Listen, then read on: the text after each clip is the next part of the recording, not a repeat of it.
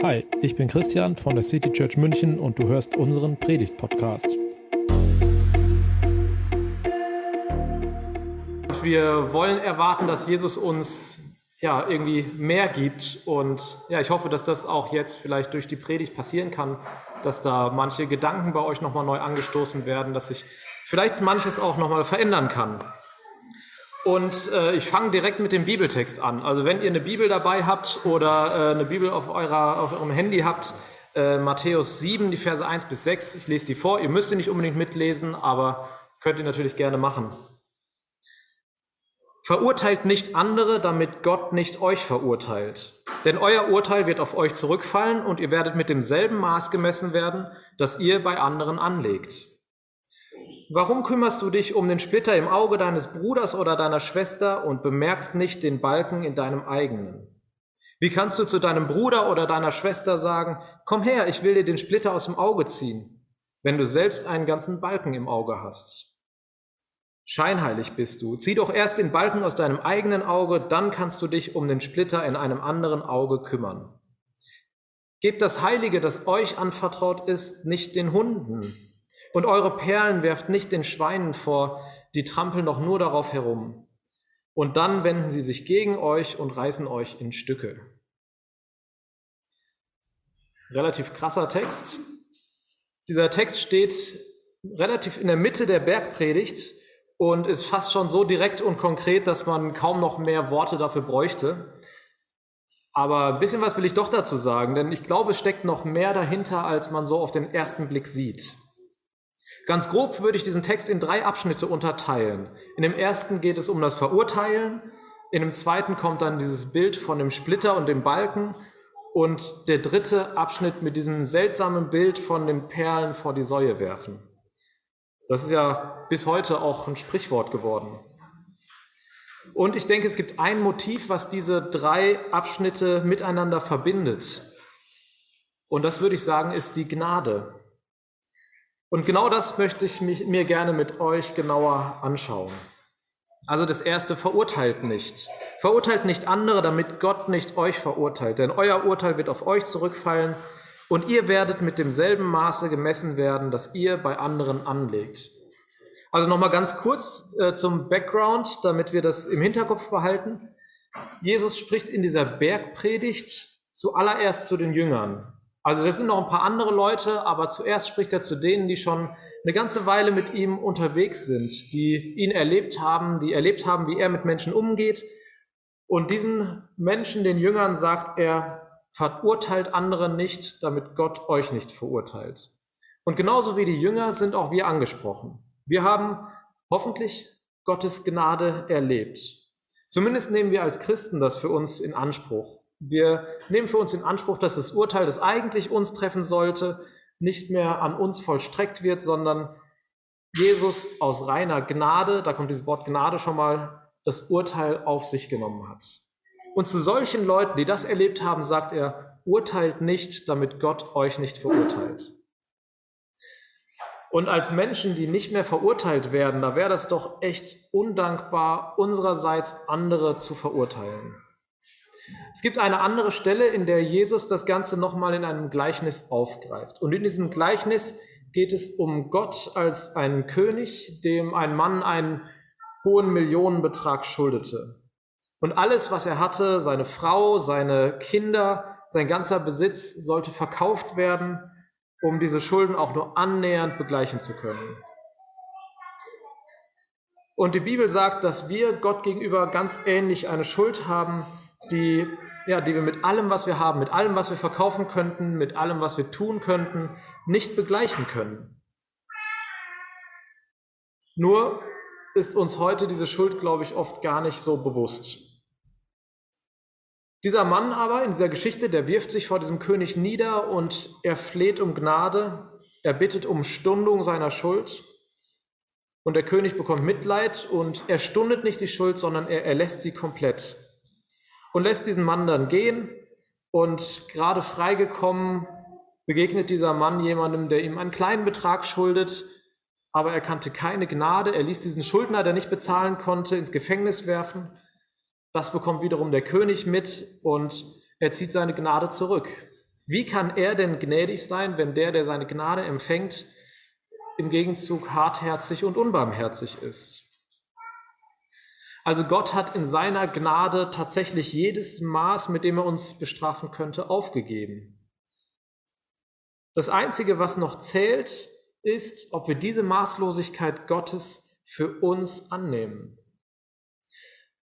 Wenn wir jetzt aber wiederum ein Maß rausholen und ja, den anderen daran messen, dann ist das, entschuldigt die Direktheit, dann ist das ziemlich dumm. Durch seine eigene Ungnade die empfangene Gnade wiederherzugeben. Aber gleichzeitig fällt es uns doch ziemlich schwer. Wie schnell urteilen wir? Also ich kenne das zumindest von mir. Wie schnell werten wir andere Menschen ab? Ganz besonders vielleicht Menschen, die, äh, denen wir vielleicht den Glauben absprechen. Wir hinterfragen, ob sie denn auch richtig glauben, ob ihr Leben richtig läuft, ob sie sich an die richtigen Regeln vielleicht halten. Sind sie so fromm wie wir oder legen sie auf ganz andere Dinge Wert? Wenn wir so denken, wenn wir so richten, dann bauen wir wieder eine Gesetzlichkeit auf. Eine Gesetzlichkeit, die Jesus, Gesetzlichkeit, die Jesus in der Bergpredigt eigentlich abbauen möchte. Eine Regel, die befolgt werden will, einfach nur um der Regel willen. Jesus sagt aber, liebt Gott mit ganzem Herzen und lebt das auch so. Das heißt nicht, befolgt die Regeln, dann geht es euch gut, sondern Liebe lässt sich einfach durch Regeln nicht ausdrücken und erst recht nicht erzwingen. Das ist jetzt ein Dilemma, wenn ich auf der einen Seite sage, verurteilt nicht, dann kann das durchaus als Regel erscheinen. Aber hier geht es um eine Grundlinie im Reich Gottes. In Gottes Reich geht es nicht mehr um Urteilen oder um Verurteilen, sondern um Gnade. Und das soll sich jetzt schon auf unser Leben auswirken. Dann stellt sich die Frage, darf ich jetzt Fehler nicht mehr ansprechen? Heißt das, man soll alles so stehen lassen, wie es ist, und da gibt mir für mich der zweite Abschnitt eine Antwort. Die könnte man ganz kurz zusammenfassen mit Demut. Aber warum, warum Demut? Ich hoffe, dass es gleich deutlich wird. Also der zweite Abschnitt, warum kümmerst du dich um den Splitter im Auge deines Bruders oder deiner Schwester und bemerkst nicht den Balken in deinem eigenen? Wie kannst du zu deinem Bruder oder deiner Schwester sagen, komm her, ich will dir den Splitter aus dem Auge ziehen, wenn du selbst einen ganzen Balken im Auge hast? Scheinheilig bist du. Zieh doch erst den Balken aus deinem eigenen Auge, dann kannst du dich um den Splitter in einem anderen Auge kümmern. Also Jesus spricht hier ganz direkt ein Problem in unserer menschlichen Persönlichkeit an. Es fällt uns richtig leicht, Fehler bei anderen zu sehen. Getreu nach dem Motto, ich sehe was, was du nicht siehst. Und da sehen wir noch jedes noch so kleine Detail. Aber wir dürfen die Sünde anderer eben nicht missbrauchen, um unsere eigene Sünde, unsere eigenen Fehler klein zu machen oder selbst vor anderen besonders gut dazustehen. Jesus spricht hier vom Splitter im Auge des Bruders oder der Schwester und vom Balken im eigenen. Also heißt das, dass die eigene Schuld immer größer ist als die des anderen, damit dieses Beispiel zum Tragen kommt? Ich glaube nicht. Also es geht nicht nur darum, wenn der andere einen großen Fehler hat und ich einen kleinen, dann darf ich was sagen. Wenn ich einen großen Fehler habe, der andere einen kleinen, dann darf ich nichts sagen. Nee, ich glaube, es heißt hier, dass meine eigene Schuld in jedem Fall erstmal wichtiger ist zu behandeln als die Schuld oder die Probleme meines, meiner Glaubensgeschwister. Bei dem anderen, da bemerkt man schon den kleinsten Fehler, aber bemerkst du eigentlich, welche Fehler und welche reichlichen Fehler du selbst hast. Der Splitter und der Balken, die müssen nicht aus dem gleichen Holz sein. Es geht also nicht darum, dass jeder den gleichen Fehler auch irgendwo macht. Aber den Fehler des anderen zu sehen, ohne den eigenen zu erkennen, das nennt Jesus scheinheilig. Und das muss noch gar nicht mal aus böser Absicht geschehen. Ich glaube nicht, dass es böse Absicht ist, wenn wir Fehler bei anderen sehen. Hier ist ja das Beispiel, dass man helfen möchte. Es geht ja darum, komm her, ich will dir den Splitter aus dem Auge ziehen. Und ich vermute mal, dass die wenigsten von uns bis jetzt einen Splitter im Auge hatten. Ähm, also ich hatte noch keinen und ich bin auch ganz glücklich darüber. Ähm, ich stelle mir das extrem schmerzhaft vor. Ich hatte schon immer mal wieder Splitter in den Händen oder auch mal im Fuß und das ist schon unangenehm. Aber im Auge, das will ich mir gar nicht so richtig vorstellen.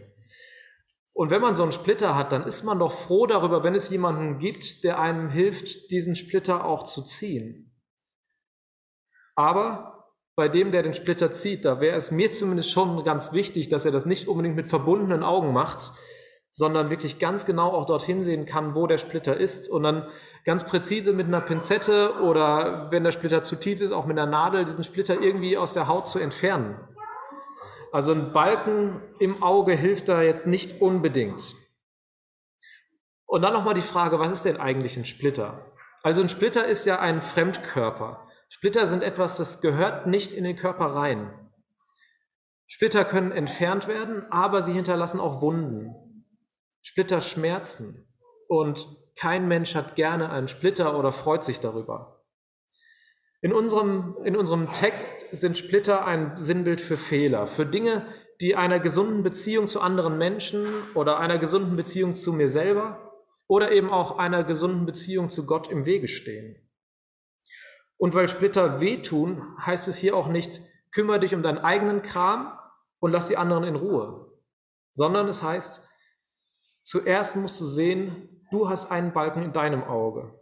Deine Fehler, deine Sünden sind erstmal für dich wichtiger als die des anderen. Nimm zuerst deine eigenen Sünden in den Fokus und sei bereit, daran zu arbeiten. Und dann, wenn du dich mit deinen eigenen Sünden auseinandergesetzt hast, dann kannst du dich um die Sünden deines Bruders oder deiner Schwester kümmern. Ich habe den Abschnitt mit Demut zusammengefasst und das wird hier deutlich. Wenn du erkannt hast, dass du selbst einen Balken im Auge hast, und dich darum gekümmert hast oder anfängst dich darum zu kümmern, dann wirst du nicht überheblich sein. Dann wirst du nicht überheblich über den anderen urteilen und dich über ihn erheben und sagen, hey, du machst da was falsch. So richtig mit dem Zeigefinger. Ich glaube, wenn ich mir bewusst bin, dass ich selber genug Sünden habe, dass ich selber einen Balken im Auge habe, dann werde ich Probleme, Fehler und auch Splitter bei anderen nicht lieblos oder hartherzig ansprechen, sondern gnädig und mit liebendem Herzen. Ich werde die Sünden anderer nicht mehr nutzen, um selber besser dazustehen, sondern andere mit offenem Herzen, mit offenen Armen gnädig vergebend annehmen und ihnen helfen, dass das, was ihr Leben negativ beeinflusst, das, was Schmerzen verursacht, das, was eigentlich ein Fremdkörper in ihrem Leben ist, dass das entfernt werden kann und diese Wunden dann auch heilen können. Und dann kommt dieser letzte Abschnitt, der nochmal etwas eigenartiger ist, von diesen Schweinen und Hunden. Gebt das Heilige, das euch anvertraut ist, nicht den Hunden und, werft, und eure Perlen werft nicht den Schweinen vor. Sie trampeln doch nur darauf herum und dann wenden sie sich gegen euch und reißen euch in Stücke. Also die Frage, um wen geht es hier eigentlich? Also ziemlich sicher nicht um Haustiere. Ähm, Jesus hat, soweit ich weiß, sehr wenig oder gar nichts über Haustiere gesagt oder zu Haustieren. Hunde und Schweine müssen also eine Symbolik haben und ich gehe davon aus, dass es hier auch um Menschen geht. Wenn ich heute jemanden als Hund oder als Schwein bezeichnen würde, dann ist, glaube ich, klar, dass es ziemlich verächtlich gemeint ist. Und das ist nicht so weit von dem entfernt, wie das hier auch gemeint ist. Hunde und Schweine sind in der jüdischen Welt, in der damaligen Welt verachtete Tiere. Also die meisten Hunde. Nicht alle. Es gab natürlich auch die Hütehunde oder Wachhunde. Äh, aber hier geht es um andere Hunde. Bei den Schweinen ist es relativ einfach. Sie sind unrein. Vielleicht kennt ihr oder erinnert ihr euch an das Gleichnis von den verlorenen Söhnen, wo der eine schließlich als Schweinehirt endet. Also ganz unten. Weiter unten geht einfach nicht mehr für einen Juden. Bei den Schweinen gelandet. Bei den Hunden ist es etwas komplizierter. Wie gesagt, es gab diese Haustiere, also die Wachhunde oder die Hütehunde, aber es gibt in der Bibel immer wieder eine extrem negative Sicht auf Hunde. Diese halbwilden Hunde, die dort überall rumgerannt sind, die werden, sind vielleicht heute zu vergleichen mit Streunern, gibt es hier nicht so häufig, eher wenn man nach Südosteuropa kommt, wo die einem eher begegnen können. Und das Heulen dieser Hunde, das war gerade am Abend echt beängstigend. Und eine Stadt oder eine Gegend zu passieren, ohne von diesen Hunden belästigt zu werden, das war kaum möglich zu der Zeit. Weil sie schlecht oder gar nicht gefüttert wurden, haben sie sich wirklich über alles hergemacht. was irgendwie essbar war. Sie sind sogar zu dem Ausgespienen zurückgekehrt, also zu dem, was sie schon mal gegessen hatten, um daran zu riechen und davon zu essen. Das steht so in der Bibel. Sie leckten das Blut von Verwundeten, von Erschlagenen auf und scheuten eben auch vor Leichen und Aas nicht zurück. Das, was damals echt als unrein galt und deswegen waren diese Hunde auch ganz klar unrein. Man mied diese in, in Rudeln lebenden Tiere und äh, die waren so in so starken Rudeln, dass sie sich auch mit Hyänen und Wildhunden um die Beute gestritten haben. Man hat diese Hunde mit, mit Steinbrocken oder mit einem, mit einem Stock von, sich, von seinem Leib gehalten. Also was sehr abstoßend klingt, das ist es auch. Das waren jetzt alles Beispiele aus der Bibel, wie diese Hunde beschrieben werden. Und wenn ich jetzt diese Bilder, das vom Schwein und vom Hund auf Menschen anwende, dann ist das ein echt hartes Bild. Hier muss es also um Menschen gehen, die nicht einfach nur ungläubig sind. Hier geht es um Menschen, die diese Liebesbotschaft von Jesus nicht einfach nur ablehnen, sondern darüber spotten. Menschen, denen du davon erzählst, was dir das Wichtigste im Leben ist, und sie nutzen es bösartig, um sich darüber lustig zu machen, um deinen Glauben zu verhöhnen und zu verachten und ja, die sich letztendlich äh, über um äh, die es letztendlich nutzen, um Gott zu verhöhnen, um sich über das lustig zu machen, was Jesus getan hat, als er sein Kreuz am, sein Leben am Kreuz auch für sie gegeben hat. Auf der einen Seite sind wir aufgefordert, unseren Glauben weiterzugeben, Rede und Antwort zu stehen. Aber es gibt eben auf der anderen Seite auch Situationen und Momente, wo es einfach keinen Sinn macht. Wo es so ist, als würden wir Perlen vor die Säue werfen und sie zertreten es einfach nur wie etwas Wertloses. Und nicht nur wir kennen vielleicht solche Situationen, sondern Jesus selbst kannte diese Momente. Zum Beispiel, als er am Ende seines Lebens auf der Erde ja vor den Hohepriestern angeklagt war und geschwiegen hat. Er hat nichts gesagt, als er vom Hohen Rat angespuckt wurde und geschlagen wurde. Und er schwieg, als die Soldaten ihn im Innenhof des Palastes verspottet haben. Wie hängt jetzt dieser dritte Abschnitt mit den anderen beiden zusammen? Ich glaube tatsächlich, auch hier ist das verbindende Motiv die Gnade. Es gibt Menschen, denen die Gnade Gottes vollkommen egal ist und die darüber noch spotten. Sie werden hier eben mit diesen Hunden und Schweinen verglichen. Und Jesus sagt nicht, dass wir sie verurteilen sollen. Er sagt nicht, dass wir auf sie herabsehen sollen. Aber er sagt, gebt ihnen nicht das, was euch heilig ist. Teilt das lieber mit Menschen, die es wertschätzen. Aber vergeudet eure Kraft nicht an denen, die einfach nur darüber spotten. Vielleicht erkennen auch die irgendwann Gottes Gnade. Vielleicht auch nicht. Aber das ist alleine Gottes Sache. Gott hat uns etwas Heiliges anvertraut. Seine Gnade, seine frohe Botschaft, das Evangelium. Und das hat einen Wert. Darauf müssen wir nicht herumtrampeln lassen. Und wenn jemand darauf herumtrampeln möchte, dann sollen wir ihn stehen lassen und weitergehen und ihm nichts aufzuzwängen versuchen. Als Jesus mal seine Schüler, die Jünger, losgeschickt hat, um das, was er ihnen bisher erzählt hatte, weiterzusagen, also sozusagen als Praktikum, da hat er ihnen gesagt, dass sie einfach weitergehen sollen, wenn sie irgendwo nicht willkommen sind. Wenn man ihnen nicht zuhören will. Die Botschaft des Evangeliums und der Zuspruch der Liebe, die Vergebung Gottes, die soll man keinem Menschen aufdrängen.